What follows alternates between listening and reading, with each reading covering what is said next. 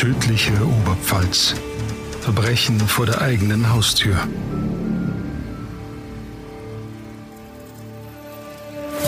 Ein Podcast von Oberpfalz Medien.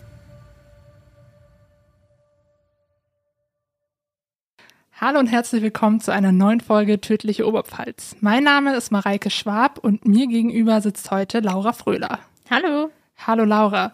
Ja, wir melden uns nach einer etwas längeren Pause zurück. Wir haben etwas umstrukturiert. Ihr hört es auch im Team. Wir haben jetzt ein neues Mitglied. Laura, magst du dich dann kurz mal unseren Zuhörerinnen und Zuhörern vorstellen?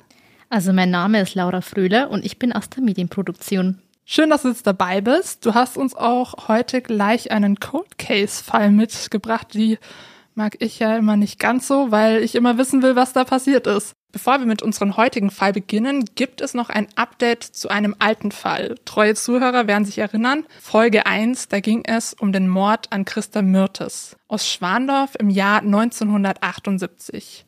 Die 15-Jährige wurde bestialisch ermordet und ihre furchtbar zugerichtete Leiche wurde damals von zwei spielenden Kindern in einem Brunnenschacht gefunden. Ihre Zähne waren ausgeschlagen und die Verstümmelungen waren wirklich deutlich sichtbar. Der fortgeschrittene Verwesungszustand der Leiche deutete darauf hin, dass Myrtes schon länger im Brunnenschacht gelegen haben muss.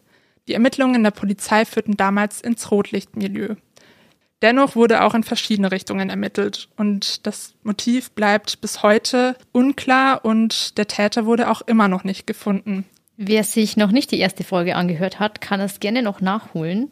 Genau, denn es gibt jetzt nach 45 Jahren neue Spuren. DNA-Spuren wurden gefunden denn alle Asservate von damals wurden nochmal mittels neuester Technik überprüft. Und durch ein wesentlich feinfühligeres technisches Verfahren konnten an einem Gegenstand, welches damals auch im Brunnen war, DNA-Spuren nachgewiesen werden. Es sei aber nur einer der Aspekte der neuen Ermittlungsstrategie, vor allem die letzten Lebensmonate von Christa Myrtes würden jetzt noch einmal genauer angeschaut werden was DNA-Spuren überhaupt sind und warum die besonders wichtig sind, zum Beispiel bei Ermittlungen oder bei der Rechtsmedizin, erklären wir euch auch nochmal in einem Insta-Post. Genau. Und falls ihr euch jetzt fragt, warum wir euch das alles erzählen, die Polizei sucht nach Zeugen, die vor 45 Jahren etwas beobachtet haben oder jemanden kennen oder auch eventuell ihre Aussagen von früher ergänzen wollen. Ja, und ihr müsst auch keine Sorge haben. Also die Staatsanwaltschaft Amberg weist in diesem Fall darauf hin, dass mit Ausnahme des Mordes sämtliche Straftaten verjährt sind. Also wenn ihr einen Hinweis habt, müsst ihr nicht befürchten, dass ihr selbst strafrechtlich verfolgt werdet. Außer ihr gebt zu, dass ihr Christa Mertes getötet habt. Ja, und für alle Hinweise wurde auch eine Belohnung in Höhe von 10.000 Euro ausgelöst. Allerdings gibt's die nur für Privatpersonen, nicht für Firmen. Ja, also falls euch jetzt noch was einfällt, dann könnt ihr euch bei der Kriminalpolizei in Amberg melden.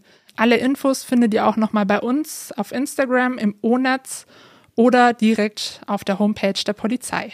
Und jetzt geht's weiter mit unserem heutigen Fall. Wir gehen heute mal der Frage nach, was ist mit Anna Puddige passiert und welche Rolle spielt ihr Ex-Lebensgefährte? Da hat die Schwester von Anna auch eine Vermutung. Dazu aber später. Ich würde sagen, wir starten. Wir starten einfach mal rein.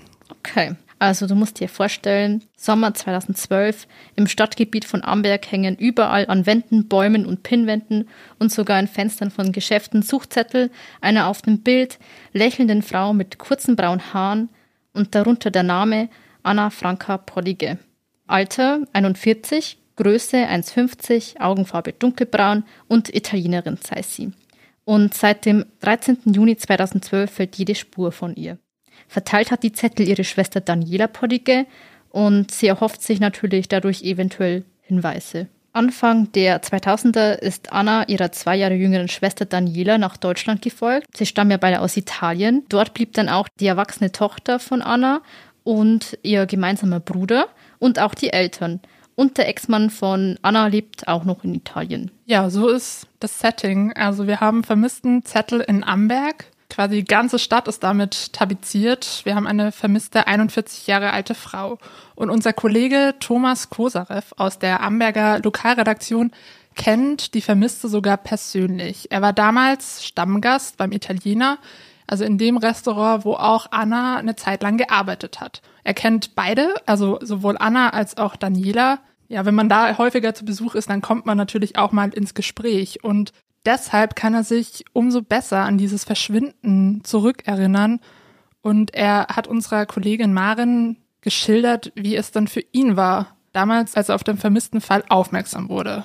Das werde ich nie vergessen. Ihre Schwester, die Daniela, hat gefühlt die halbe Stadt plakatiert mit selbst ausgedruckten Plakaten. Das waren, wenn ich mich richtig erinnere, 200, 300 Stück. Äh, du konntest dich in der Altstadt von Amberg nicht bewegen, ohne nicht eins dieser Plakate zu sehen. Und so bin ich auch darauf aufmerksam geworden und bin dann erstmal stehen geblieben, war geschockt und dachte mir, Mensch, die kennst du?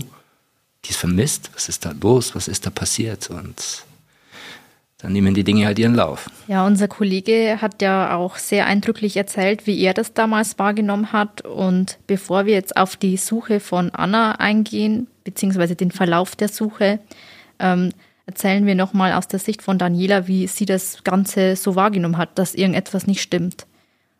Daniela erinnert sich, dass sie Anna das letzte Mal im Mai 2012 gesehen hat, an der Kommunion ihrer jüngsten Tochter. Kontakt hätten sie aber jeden Tag bis zu ihrem Verschwinden gehabt.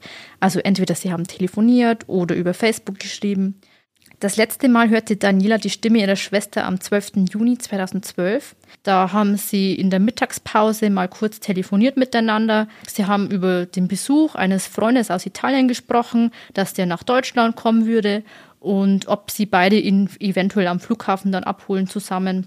Anna erzählte dann äh, über ihre Pläne vom Wochenende und zwar wollte sie mit ihrem Lebensgefährten zu einem Konzert in die Schweiz hat aber versprochen, zur Ankunft des Freundes wieder da zu sein. In der Schweiz würden sie dann bei einem Bekannten übernachten.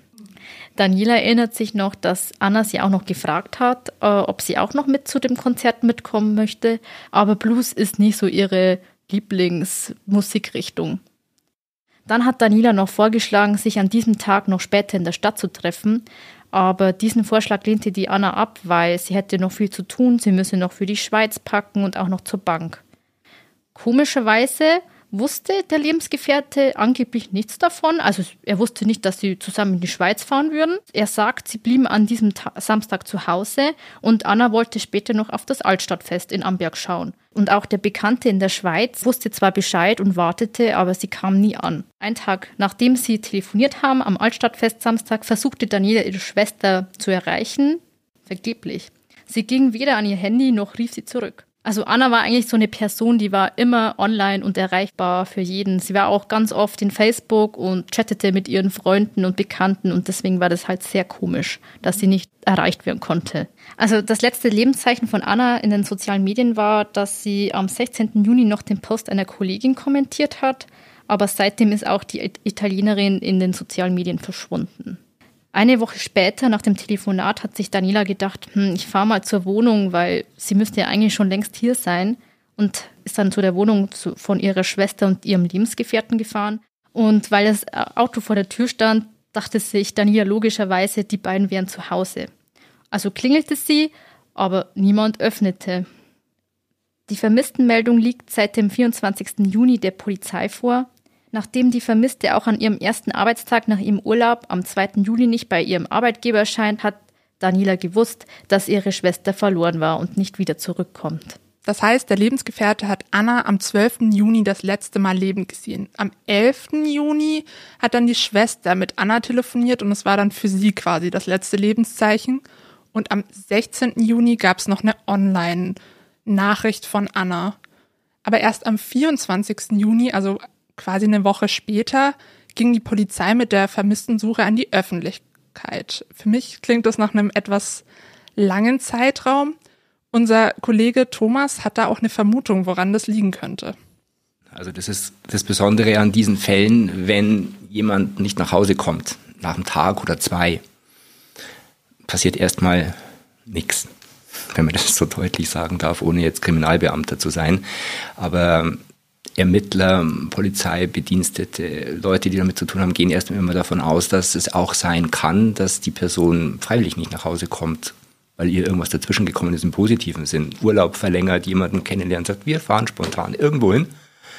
Das war in dem Fall auch so. Also ich kann mich erinnern an ein Gespräch mit einem Polizeisprecher aus Regensburg vom Präsidium, der genau das vermutet hat, so nach dem Motto Persönlichkeitsrechte, vielleicht gibt es einen Grund für ihre Abwesenheit ja, wir bestätigen, aber es war noch nichts für eine Berichterstattung, also nicht ausreichend Kriterien erfüllt, um damit wirklich an die Öffentlichkeit zu gehen.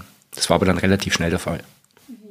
Nachdem dann die Vermisstenmeldung raus war, wurde die Italienerin nicht nur in Deutschland gesucht, sondern auch in ihren vermeintlichen Zielorten der Schweiz und ihrem Heimatland Italien, doch leider erfolglos. Ein halbes Jahr später ist der Fall Anna Poddige immer noch mysteriös. Du hast ja vorhin auch den Lebensgefährten erwähnt und ich finde, das ist so ein, ähm, eine Person in dem Fall, der sich so ein bisschen komisch verhalten hat. Später wird ja auch die Schwester noch ihren Verdacht äußern und diesen Mann kennt unser Kollege Thomas Kosarev auch persönlich. Ich kannte ihn auch noch besser als äh, Daniela und äh, Anna zusammen, weil er tatsächlich äh, für uns in der Sportredaktion tätig war, über Fußball geschrieben hat.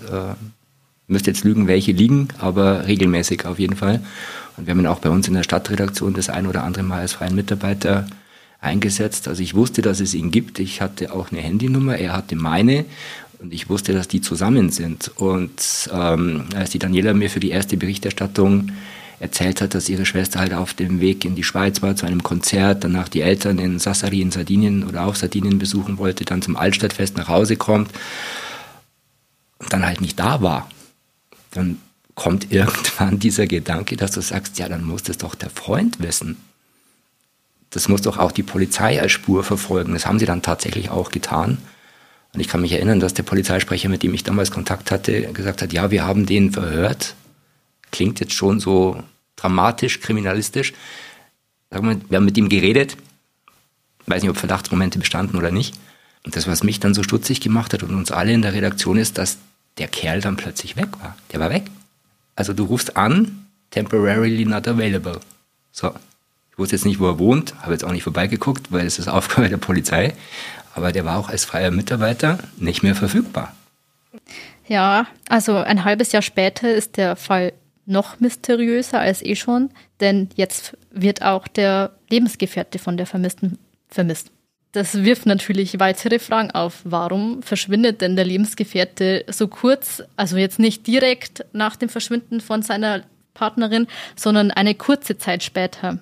Da hat sich dann auch ein Familienmitglied gegenüber dem Bayerischen Rundfunk geäußert, und zwar, dass er denkt, es sei nicht auszuschließen, dass der Lebensgefährte etwas mit dem Verschwinden seiner Freundin zu tun hätte.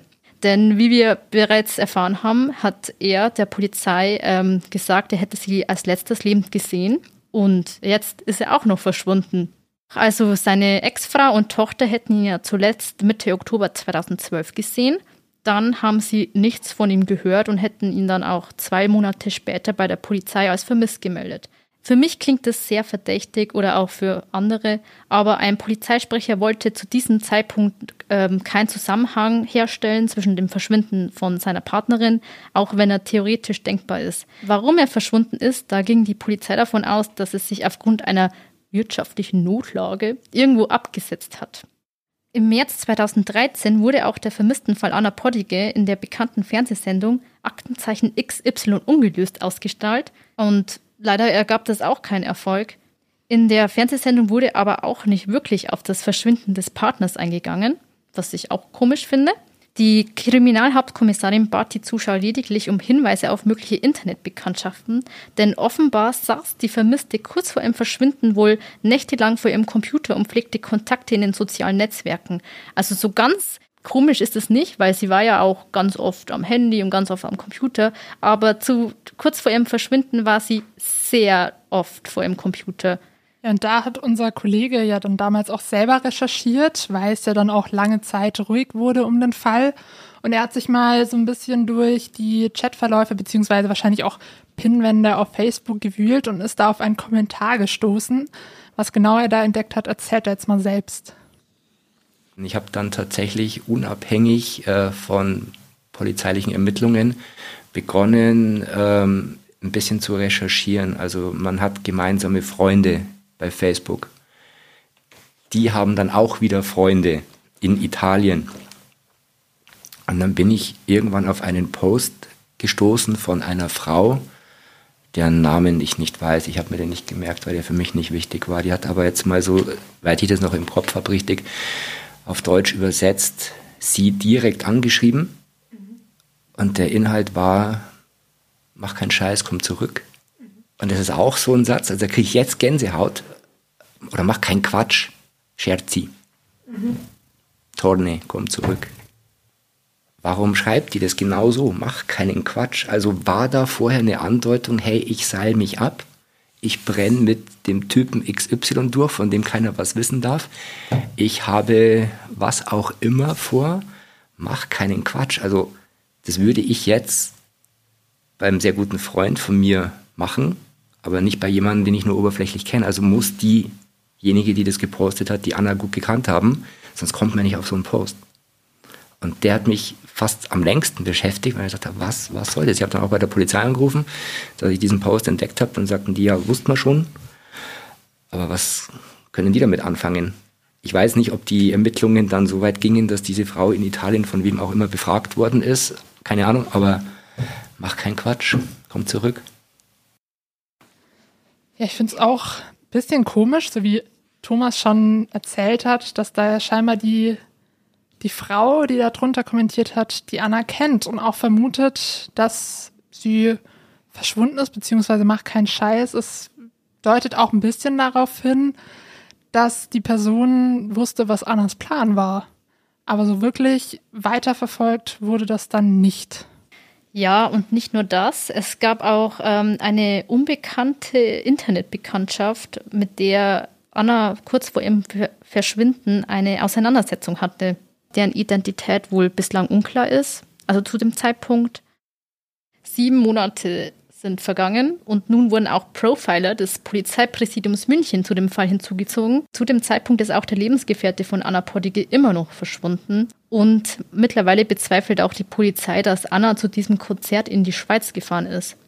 Denn dort würde man ja auch seine Geldbörse und Ausweispapiere mitnehmen und eigentlich ist ja sowieso ein Kurztrip oder Urlaub ohne Geld nicht möglich. Also das ist völlig ausgeschlossen. Also die Beamten gehen jetzt davon aus, dass Anna die Stadt oder halt Amberg nie verlassen hat, wenn ich das richtig verstehe.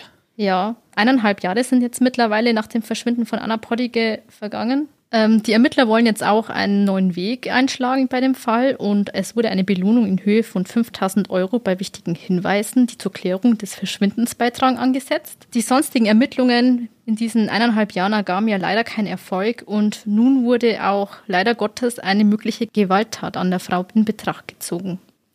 Und dann wurde es ja zwei Jahre ziemlich ruhig um den Fall, aber unsere Kollegin Christina Sandig hat dann mal nachgefragt und hat auch ein Interview mit der Schwester geführt. Ein sehr emotionales, wie ich finde. Also sie schildert, wie die Schwester sich damals gefühlt hat. Daniela Pollige hat Heimweh. Sie möchte eigentlich wieder zurück nach Hause, nach Italien, wo ihre Eltern und ihr Bruder leben. Aber sie bleibt weiter in Amberg, weil sie gibt die Hoffnung nicht auf. Sie möchte ihre Schwester noch finden.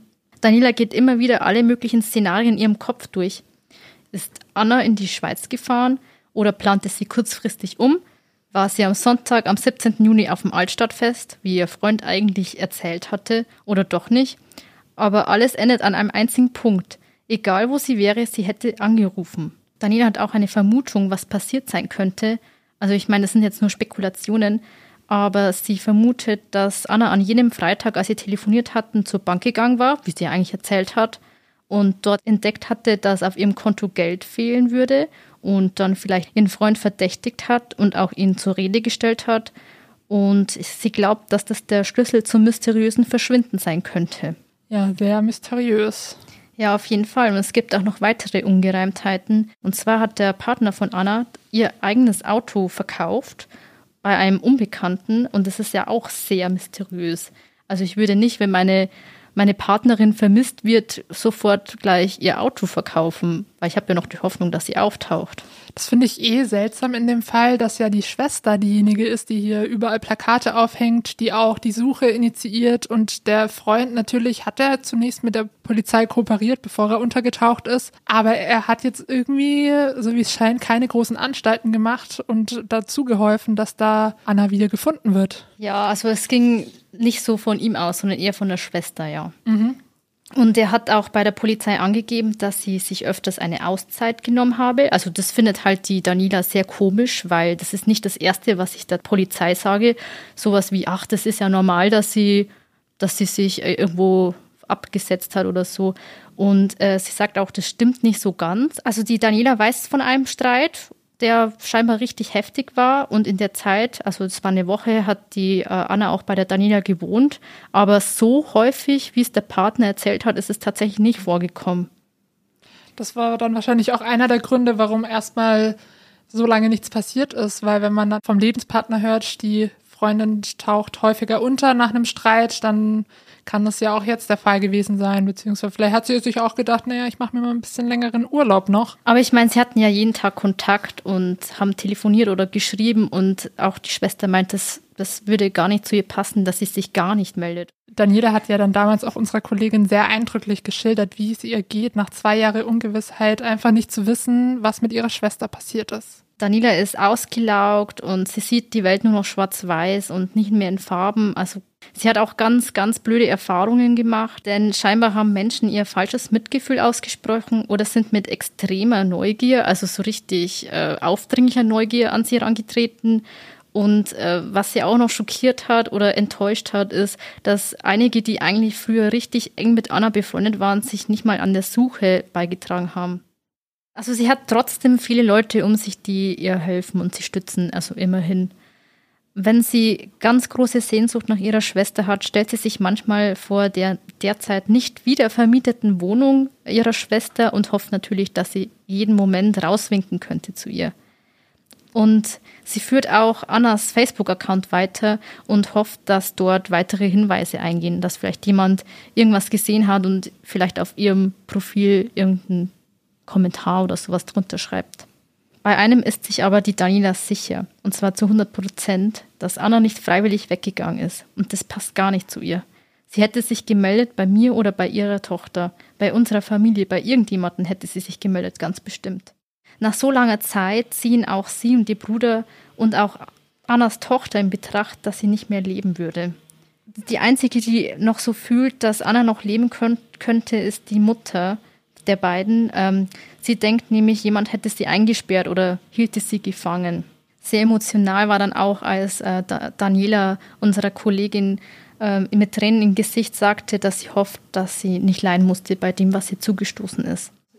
Schwierig wird es dann, wenn die Schwester, und das hat die Daniela getan in einem Interview, beginnt, sich Gedanken zu machen, was denn tatsächlich mit ihrer Schwester passiert sein könnte und dann irgendwann zu dem Schluss kommt, dass da keine Freiwilligkeit, keine Absicht dahinter steckt, sondern dass sie tatsächlich Opfer geworden ist.